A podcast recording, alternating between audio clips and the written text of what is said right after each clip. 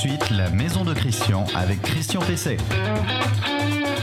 Eh bien, bonjour, bonjour dans la maison de Christian, dans votre maison, euh, dans cette maison que vous aimez, que vous choyez, que vous bichonnez, euh, qui des fois vous cause quelques soucis, et je suis là justement euh, pour les résoudre. Alors, dans cet épisode 12, et oui, déjà 12 émissions, 1 300 000 personnes atteintes sur Facebook, donc oui, c'est un très beau succès. Aujourd'hui, eh bien, je vais vous parler de rénovation énergétique à l'heure. Je vous laisse un peu la, la surprise. Pour commencer, euh, je vais vous parler euh, de questions de gaz, de gaz vert. Euh, j'évoquerai aussi deux questions d'auditeurs, téléspectateurs, internautes facebookiens que vous m'avez adressées sur reno-info-maison.com puisque c'est par le site que vous pouvez me poser des questions. il sera, il sera question justement de batteries de volets roulants qui se sont euh, déchargés. Et puis on parlera encore de termites parce que c'est quelque chose qui vous préoccupe. Et on se demandera si les termites euh, peuvent atteindre la charpente et surtout peuvent euh, aimer la ouate de cellulose. je vous répondrai tout à l'heure sur ce sujet. Le conseil de la semaine. Alors le conseil de la semaine, ça concerne le gaz vert. Alors vous avez été plusieurs à me demander sur Internet euh, ce que ça voulait vraiment dire, parce que j'ai parlé aussi d'électricité verte. Ça a déclenché d'ailleurs pas mal de, réactions, mais il y a aussi du, gaz vert. Alors pour l'électricité, on peut comprendre assez facilement qu'une électricité verte, euh, ça peut venir de barrages hydrauliques, euh, ça peut venir d'éoliennes, ça peut venir de toutes sources, je veux dire, renouvelables, mais euh, pour le gaz, eh bien, de, quoi peut-il euh, s'agir? Alors moi, plutôt que gaz vert, j'aime bien gaz renouvelable parce que c'est typiquement le, cas.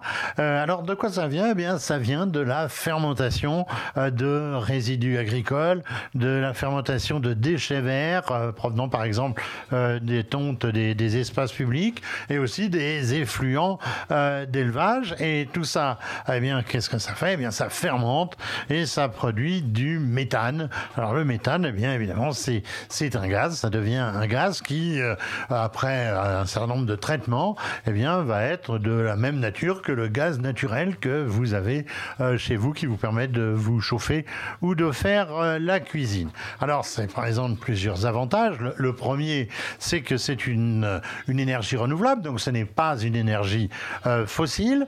Ça peut constituer aussi un apport non négligeable de revenus pour les agriculteurs. En ce moment, c'est une problématique euh, souvent évoquée. Et puis, ça participe à ce qu'on appelle aujourd'hui euh, l'économie euh, circulaire.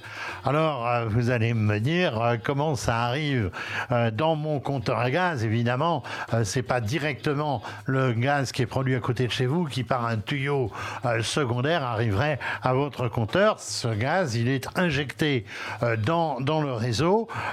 quand vous souscrivez à une offre de gaz vert, eh bien, le, le fournisseur que vous aurez euh, choisi, eh bien, il, achètera, il achètera une quantité euh, de verre, de gaz vert qui correspond euh, donc à, votre contrat, qui correspond à ce que vous aurez souhaité avoir en proportion.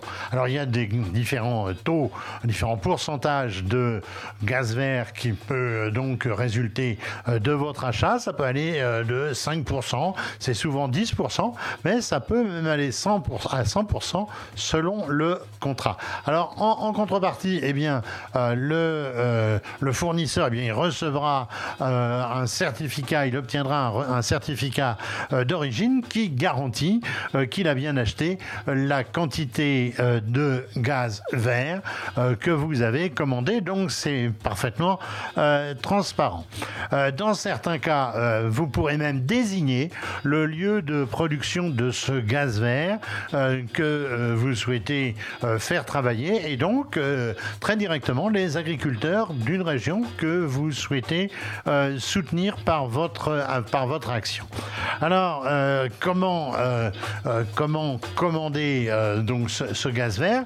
Eh bien, vous allez pouvoir le choisir sur le site qui va s'afficher, le site du médiateur national de l'énergie. C'est donc un site officiel. Vous allez pouvoir comparer les, les offres et repérer les fournisseurs de gaz vert. Ensuite, vous souscrivez à, une offre et c'est le fournisseur que vous avez choisi qui se débrouille de tout. C'est lui qui va résilier votre ancien abonnement et vous fournir, vous faire signer donc le, le, nouveau. Il n'y a aucun changement au niveau de votre compteur. Je le disais tout à l'heure, il n'y a pas deux tuyaux qui, vont, qui vont arriver. Et ensuite, vous pouvez même changer de fournisseur à tout moment. Euh, c'est un dispositif euh, donc euh, extrêmement souple. Alors, je vous redonne le site. énergie-info.fr et vous retrouverez désormais l'information que je viens vous donner, de vous donner, cette rubrique, vous la retrouverez in extenso dans le site, dans notre site, reno-info-maison.com. Votre question à Christian Pesset. Alors la question euh, qui m'est posée, elle m'est posée par Miko. Euh, Miko, donc il a posé sa question sur euh. Il me dit je désire poser des volets roulants et solaires, mais je veux aussi garder mes anciens volets. C'est imprudent pour avoir une double fermeture et une sécurité. Mais quand je vais partir en vacances, eh bien la batterie ne risque-t-elle pas donc de se décharger?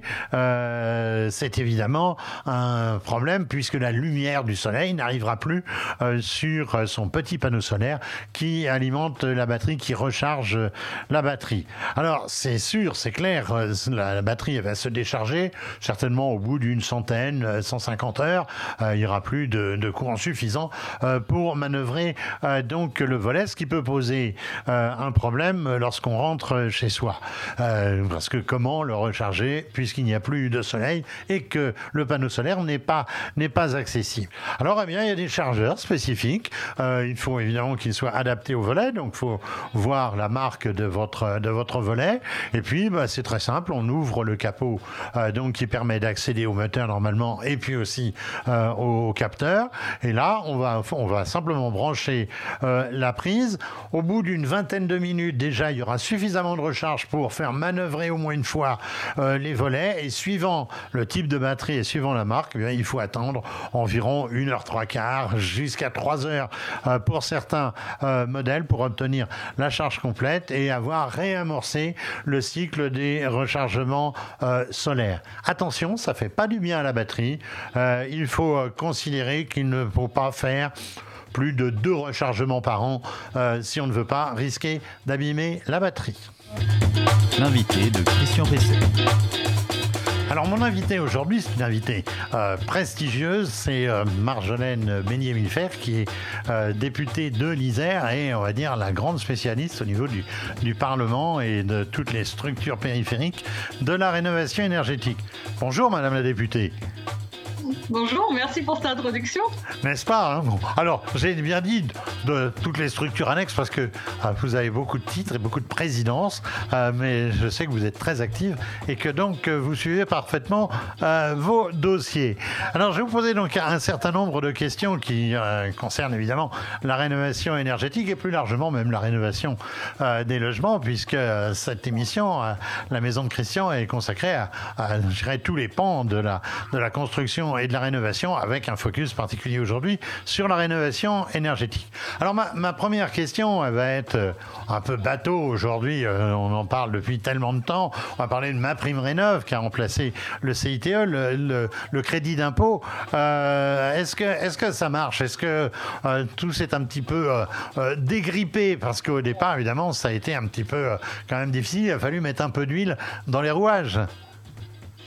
Alors oui, ça marche et ça marche même euh, très bien, trop bien, diraient certains, puisque maintenant que c'est voilà, il y en a, il y a beaucoup beaucoup de demandes, ça, peut parfois se gripper sous la sous l'abondance de la demande.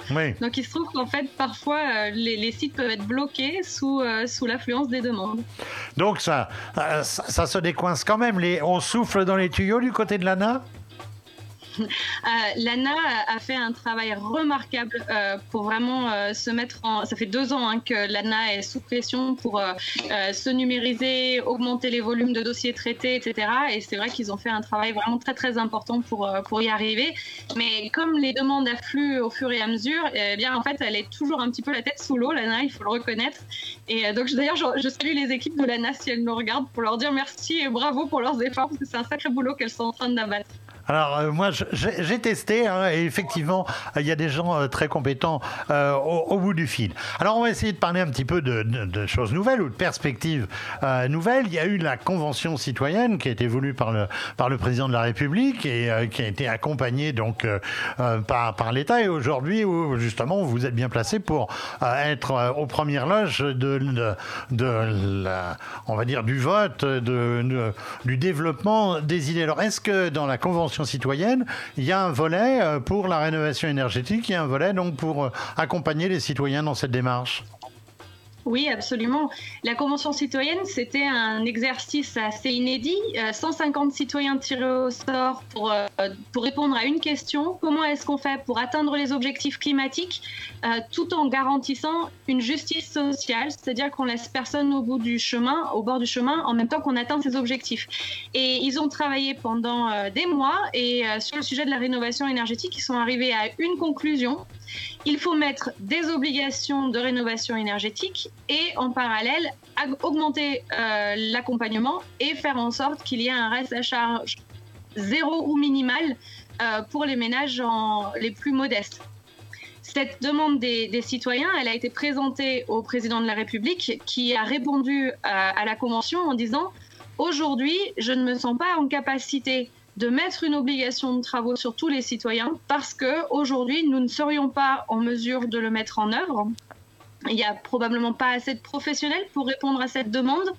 Et euh, par ailleurs, euh, les financements ne sont pas encore exactement calés, ce qui fait que du coup, on est plutôt sur une logique aujourd'hui d'incitation très forte à y aller, avec un accompagnement vraiment renforcé et, effectivement beaucoup de travail qui est fait sur le financement du reste à charge et la prise en charge des plus modestes. Alors, euh, vous, êtes, euh, vous êtes par ailleurs euh, rapporteur, j'ai noté, d'une mission parlementaire sur la rénovation énergétique. Alors, est-ce que les axes que vous avez pu dégager coïncident avec ces perspectives et sont cette fois, je dirais, compatibles avec ces exigences que le, le, président de la République a soulignées, c'est-à-dire suffisamment, suffisamment de professionnels, un encadrement lui aussi suffisant et des capacités de, de financement? Tout à fait. On arrive exactement euh, au même résultat. On se retrouve avec une logique qui est à la fois la rénovation énergétique des bâtiments, c'est incontournable pour réussir nos objectifs climatiques. Et en même temps, c'est du pouvoir d'achat pour les, pour les ménages quand, euh, quand c'est fait, puisque c'est des économies d'énergie. Euh, pour autant, ça reste difficile de faire des, travaux de rénovation énergétique. La gouvernance de ces politiques est souvent très morcelée, très, très fracturée, ce qui fait que pour les ménages, c'est difficile de s'y retrouver. Chaque niveau y va de son aide ou de, sa, de, son petit coup de pouce. Et du coup, ça peut des fois devenir un peu illisible. Donc, notre rapport mettait en avant la nécessité d'être plus lisible sur la coordination nationale politique en fait de ces dispositifs. Donc, c'est renforcer encore la lisibilité et la cohérence. C'était aussi très important dans notre rapport de souligner l'importance des filières. Euh, la rénovation énergétique, c'est pas seulement des commandes qu'on passe, mais c'est des gens qui font les travaux en face. Et donc, il va être très très important d'accompagner les professionnels de la rénovation énergétique à la fois dans le recrutement, parce qu'ils vont avoir de plus en plus de besoins en personnel et en personnel qualifié pour répondre à la demande. Donc il faut qu'on accompagne ce, mouvement-là. Et en dernier lieu, effectivement, il y a la question des financements. Aujourd'hui, on se pose la, question de comment on fait pour financer ça. Des aides publiques très importantes, oui, mais des aides publiques euh, qui ne doivent pas, euh, euh, comment dire, être ni saupoudrées euh, ni, ni tomber à plat. C'est-à-dire qu'on ne peut pas financer des travaux de mauvaise qualité. Donc il faut aussi qu'on soit dans la maîtrise de ces dépenses publiques pour qu'elles soient efficaces et que chaque sou investi compte et fasse les résultats attendus. Alors on parle beaucoup en ce moment de, rénovation globale. Ça paraît être l'objectif euh, véritablement principal, euh, notamment du, gouvernement. alors est-ce que c'est pas quand même très difficile à atteindre techniquement et financièrement? Et est-ce que cet aspect de la globalité des rénovations euh, est intégrée par exemple à, la loi climat sur laquelle je sais que vous êtes en train, en, plein de, travailler? Alors oui, euh, en fait aujourd'hui, plus ça va, plus nos travaux euh, le montrent, pas que les miens, hein, mais tous les travaux qui sont sur la rénovation énergétique. Pour atteindre nos objectifs climatiques, il va falloir de plus en plus aller vers des coordinations de gestes. On ne peut plus faire des gestes isolés, non coordonnés, parce qu'ils ne permettent pas d'atteindre les résultats qu'on vise sur l'efficacité énergétique. Euh, il, faut, il faut du coup avoir une méthode de, groupement des travaux pour qu'ils puissent être euh, coordonnés entre eux et obtenir des vraies progressions d'efficacité énergétique, sans quoi l'argent investi par les ménages, bah, ils ne trouvent jamais le retour sur investissement euh, en économie d'énergie. Et donc, effectivement, pour arriver à faire de la rénovation globale, il va falloir aussi euh, transformer la manière de travailler dans les territoires. Et donc, notamment, c'est ce que je disais, toutes ces filières qui aujourd'hui ont l'habitude de travailler de manière successive euh, chez, chez, les ménages, eh bien, en fait, il va falloir progressivement qu'ils apprennent à coopérer, à organiser des offres agrégées pour pouvoir les proposer aux, particuliers. Et donc ça, on se rend bien compte que ça ne se fera pas du jour au lendemain. C'est pour ça qu'aujourd'hui, on est plutôt dans un accompagnement euh, d'une transformation en fait, des méthodes euh, et, que tout ça va se faire euh, sur un temps un peu long. On ne va pas le faire du jour au lendemain. Mais c'est bien l'objectif et il faut bien comprendre que c'est ce qui va être la règle alors qu'aujourd'hui, c'est plutôt l'exception. Alors moi, ce que je peux vous dire d'expérience, puisque je vous dis, j'ai fait un test euh, très récemment, euh, il faut véritablement qu'il y ait un, accompagnement plus clair euh, au niveau financier, parce que aujourd'hui, c'est un, c'est un petit peu décourageant lorsqu'on vous dit, bah, il faut falloir qu'on dépense au moins 40 000 euros, mais bah, vous pourrez savoir vraiment ce que vous pourrez avoir comme financement une fois que les travaux seront faits. je me permets de, de vous signaler cela. C'est pas juste, on a vraiment besoin d'un accompagnement à la fois sur les solutions techniques pour bien conseiller les gens, pour qu'ils aient cette, euh, ce, conseil de confiance qui va leur dire que c'est les bons travaux qu'ils vont devoir, enfin, vont mettre en œuvre et, et qui se feront pas avoir par des offres commerciales euh, et qui peuvent des fois être un peu agressives. Et en plus, effectivement, un accompagnement à l'agrégation de toutes ces aides dont on parlait, hein, qui, euh, qui restent complexes à comprendre et qui du coup pour s'en saisir correctement, mais mérite des fois d'être un petit peu expliqué. Alors, euh, il y a aussi un nouveau rapport qui, qui est tombé. Il y a le rapport qui a été euh, euh, commandé à Olivier Sichel, qui est le directeur général délégué, d'après ce que j'ai compris, de la Caisse des dépôts et consignations. Il propose quoi, ce, ce, ce, rapport? Quels sont ses, ses, grands axes? Et notamment pour la faire disparaître dans un certain nombre de cas, euh, le, reste à charge, justement, dans, dans la réno globale, c'est quoi ces grands axes? Pourquoi plusieurs rapports? Parce qu'on s'y perd un peu. Euh, c'est contradictoire ou c'est complémentaire du vôtre? C'est très complémentaire euh, du mien. D'ailleurs, euh, j'ai eu l'occasion de discuter avec Olivier Sichel. En fait, Olivier Sichel, on lui a confié cette mission-là juste après le débat que je vous disais entre les 150 citoyens et Emmanuel Macron. Quand les, les citoyens ont dit on veut des obligations de rénovation, Emmanuel Macron a dit je ne peux pas vous donner ce gain de cause-là si moi je ne sais pas mettre en place les financements pour les ménages en face. Et donc, euh, dans la foulée de cet échange, euh, les ministres Bruno Le Maire et Emmanuel Vargon ont confié à Olivier Sichel la, tâche de, mener ce rapport express en l'espace d'une quinzaine, dizaine de semaines euh, pour trouver les solutions financières. Et la solution technique financière qu'a proposée euh, Olivier Sichel, qui paraît vraiment très intéressante, c'est ce qu'on appelle le prêt avance mutation. Et ce prêt avance mutation, il vise à dire que quand vous habitez votre maison, vous allez faire les travaux, euh, souvent, c'est des personnes âgées en fait qui peuvent euh, habiter dans ces biens qui sont euh, qui sont en mauvais état et qui n'ont du coup pas accès aux prêts. Là, on leur dira vous allez pouvoir avoir accès aux prêts, vous n'aurez pas besoin de payer tout de suite. Donc votre bien va s'améliorer, vous allez pouvoir avoir une, une, meilleure qualité de vie tout de suite. vous aurez des économies d'énergie tout de suite. Et au moment de la mutation du bien, c'est-à-dire soit au moment de la vente, soit au moment de la succession, on récupérera l'argent investi pour les travaux. Et c'est effectivement euh, la, Banque des Territoires qui ferait ce relais-là. Euh, et, donc c'est très très intéressant parce que quand vous avez rénové un bien, il a pris de la valeur. C'est ce qu'on appelle la valeur verte du bien. Donc votre bien, avec les travaux, il, a une valeur plus importante, il, il vaudra plus cher. Et donc du coup, vous aurez enlevé le prix des travaux et vous reviendrez à peu près à la valeur de votre bien précédent mais avec une qualité meilleure et du coup vous aurez remboursé vos travaux. Enfin, pas tout, mais en tout cas en, partie euh, importante. Alors est-ce que ce, et vous aurez bénéficié d'un bien amélioré tout de suite. Bien sûr. Alors est-ce que ce, système de, euh, en quelque sorte, de récupération des sommes euh, au moment d'une mutation, c'est-à-dire qu'on pense au moment évidemment du décès malheureusement, mais ça arrive à tout le monde un jour ou l'autre. N'est-ce pas? Mais est-ce que finalement ça, ça paraît s'apparente pas un peu au financement actuellement, par exemple, des EHPAD pour des gens à revenus modestes et qui ensuite est réclamé aux, héritiers. Est-ce que c'est pas quand même un peu ce système? Bah, si, tout à fait. Et moi, en tant que voilà, petite fille de, de personnes dans cette situation-là, mais je me dis, je préfère qu'on me transmette à mes parents ou à moi un bien qui est un peu dégradé euh, en termes de son, de son prix ou de, de, sa valeur complète, mais que pour le coup, euh, mes grands-parents puissent avoir du coup une, une vie meilleure euh, tout de suite qui puissent du coup avoir des, plus de pouvoir d'achat parce qu'ils auront dépensé moins en énergie tout de suite. Et en plus, ils vivront mieux dans un bien plus confortable tout de suite. Donc c'est vrai qu'ils me, ils me transmettront moins, mais moi, je trouve que c'est vraiment intéressant et que c'est plus important pour eux de bien vivre maintenant que de me transmettre quelque chose tout en ayant euh, hypothéqué leur confort et leur santé euh, dans l'intervalle pour moi. C'est pas ce que je souhaite pour eux.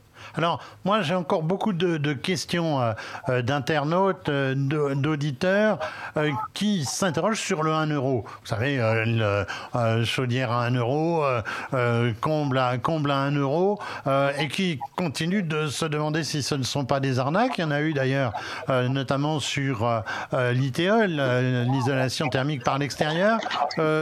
on a trouvé là des moyens d'éviter cela? Oui, c'est euh, c'est en fait le principe des mécanismes à 1 euro, c'est à la fois très intéressant parce que c'est en fait les, les, obligés énergéticiens qui financent les travaux. Ils valent pas vraiment 1 euro, hein, mais c'est les, les, les, les, obligés énergéticiens à qui on dit vous devez économiser l'énergie et faire la démonstration que vous économisez l'énergie. C'est vous savez notre énergie et notre les C2E, les C2E, c'est ça Les, les fameux C2E. Certificats d'économie d'énergie, voilà les C2E. Et donc c'est par le biais de cette contrainte aux, aux, énergéticiens de faire la démonstration qu'ils économisent l'énergie. Ils ont une obligation euh, à faire la démonstration de cette économie et en fait, eux, ils achètent des économies d'énergie auprès des professionnels de la rénovation énergétique qui, du coup, vont se financer grâce à l'énergie, si vous voulez. Et, donc à ce mécanisme. Et le but du jeu, effectivement, c'est de faire en sorte là que les travaux euh, sont couverts à 100% par euh, les, énergéticiens et ce, dispositif de, contrainte qu'on leur fixe. Donc c'est un, mécanisme très vertueux au démarrage qui en plus a l'intérêt qu'il couvre 100% pour le coût du reste à charge. Donc c'est pour ça qu'il trouve un très fort engouement. Et la difficulté, effectivement, c'est que quand on a quelque chose qui marche trop bien et qui grandit trop vite, eh bien on se retrouve avec des gens malhonnêtes qui se faufilent dans les dispositifs et qui du coup euh, voilà, profite d'un système qui est vertueux par ailleurs. Donc là, aujourd'hui, on fait la chasse à ces éco-délinquants, comme on les appelle. On les a, on les a assaillis de contrôles beaucoup plus réguliers qu'avant. Euh, on, a eu euh, des règles beaucoup plus drastiques dans les, dans les tous les papiers qu'il faut demander pour garantir qu'il y aura effectivement des travaux euh, au bout du tunnel pour, euh, pour tous ces échanges. Et, euh, en dernier lieu, il y a effectivement tout un, un, faisceau qui a été mis en place pour interdire le démarchage téléphonique euh, abusif. Il y en a encore beaucoup, hein, il y en a encore beaucoup, hein, je vous rassure. J'ai souvent le téléphone qui sonne, et évidemment, il, n'y arrive pas avec moi, mais peut-être qu'il y arrive avec des personnes âgées non, mais on le, vulnérables. On le sait, c'est toute la difficulté des éco-délinquants, c'est qu'en fait, on peut leur donner euh, comme règle de ne pas téléphoner, et en fait, ils téléphonent quand même. Donc, il faut quand même qu'on arrive à les trouver. Mais dernièrement, vous avez eu euh, des, pénalités très fortes qui ont été mises à des entreprises qui continuaient ces démarches-là et qui, du coup, ont eu des, des, des, enfin, des, des amendes très élevées. Euh, en face. Euh, dernier point, euh, est-ce que euh, les menaces sur les coups de pouce au 1er juillet, bon, c'est pas à vous que j'apprendrai, mais à, ceux qui nous écoutent et, nous regardent, il y a un coup de pouce sur l'isolation, il y a un coup de pouce sur le chauffage. est-ce que ça va s'arrêter au mois de juillet ou est-ce que ça va continuer? Et notamment, la question porte sur le chauffage. J'étais hier en, en visioconférence avec des professionnels du sujet. Ils n'ont pas l'air d'être complètement rassurés. 会 Non, et je l'ai. Alors, je, je, vais. Je pense que ce qu'il faut dire, c'est qu'aujourd'hui, la volonté du gouvernement, ça n'est pas euh, de casser les bonnes dynamiques et les gens vertueux dans les dans les territoires qui se sont engagés massivement et qui ont recruté et qui ont formé leur personnel pour répondre à ces à ces dispositifs qui se sont massifiés. En revanche, il est très très important qu'on puisse euh, justement freiner la machine pour que tous les éco-délinquants qui qui en fait qui, qui profitent hein, de ce système qui est un peu sur sur, euh, sur rémunérés ne le soient plus et qu'en fait ils soient plus attirés en fait. Quand c'est quand on là aujourd'hui c'est un peu trop bénéficiaire si vous voulez comme mécanisme. Il faut qu'on réduise les bénéfices pour pour les entreprises qui font juste ce qu'il faut pour que les gens sérieux euh, continuent à travailler, mais pour que les gens qui ont euh, envie simplement de se faire de l'argent rapidement et, avec aucune qualité à la clé, eux, n'y aient plus aucun intérêt. Et donc c'est ça en fait l'objectif en ce moment, c'est de refroidir une machine qui est un peu surchauffée et, euh, donc pas d'arrêter les dynamiques dans les territoires. Donc nous, parlementaires, on est très vigilants au sujet et on en discutait encore hier avec la ministre. Et, elle est très attentive également à ne pas casser les dynamiques dans les territoires des, professionnels vertueux. Donc, alors, réponse concrète, euh, il va y avoir un arrêt des coups de pouce ou les coups de pouce vont poursuivre après le 1er juillet? Ce sera, ce sera des, dynamiques, des dynamiques qui seront refroidies, mais il n'y aura probablement pas d'arrêt brutal, même si euh, c'est pas à moi de le dire. Très bien. Merci euh, Marjolaine euh, Ménier-Milfer. Je rappelle, vous êtes députée de l'Isère et une spécialiste, on l'a vu là, de la rénovation énergétique au niveau du Parlement et des structures annexes. Merci. Merci à vous. Votre question à Christian Pesset.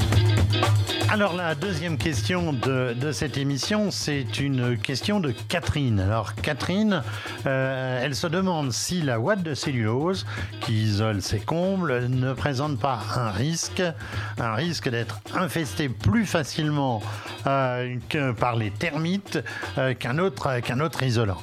Alors a priori, de, toute façon, la, la ouate de cellulose risque pas d'être attaquée par les termites parce qu'elle contient un additif insecticide euh, le, sel de bord. Alors c'est vrai que ça réduit un peu le caractère naturel de l'isolant, qui reste un isolant biosourcé, mais dans la ouate de cellulose, il y a quand même euh, des, additifs. Alors, le sel de bord, ça a d'ailleurs été interdit à un moment. On avait suspecté qu'il puisse être cancérigène, mais en fin de compte, ça n'était pas le cas, donc euh, aucun risque avec cela. Et puis, concernant donc euh, les termites, d'une façon générale, avant qu'elles n'atteignent, qu'ils n'atteignent, puisque le termite est masculin, avant qu'ils n'atteignent les combles, la charpente, eh bien, comme c'est un insecte de terre, eh bien, il aurait sérieusement abîmé la maison. Donc, il n'y a vraisemblablement pas de risque de toute façon que ces bestioles atteignent la couverture, ou alors c'est que la maison est vraiment en très très mauvais état. Euh, donc, euh, pas de risque particulier, en tout cas, avec la ouate de cellulose. L'info du jour. Alors l'info du jour, eh bien, ça va dans la droite ligne de la rénovation euh, énergétique puisque c'est euh, la création euh, envisagée d'une fonction d'accompagnateur rénove. Alors le ministère du Logement a commandé un rapport récemment au directeur général de la Caisse des dépôts, Monsieur Sichel, on en a parlé, sur, je cite, la rénovation énergétique massive, simple et inclusive des logements privés. Alors parmi de nombreux propositions de ce rapport qui fait 130 pages, déjà euh, seul coltiné, comme on dit aujourd'hui. Euh, il, y en a une qui a retenu euh, mon attention, c'est la création d'un poste, d'un poste baptisé accompagnateur rénove. Alors c'est quoi?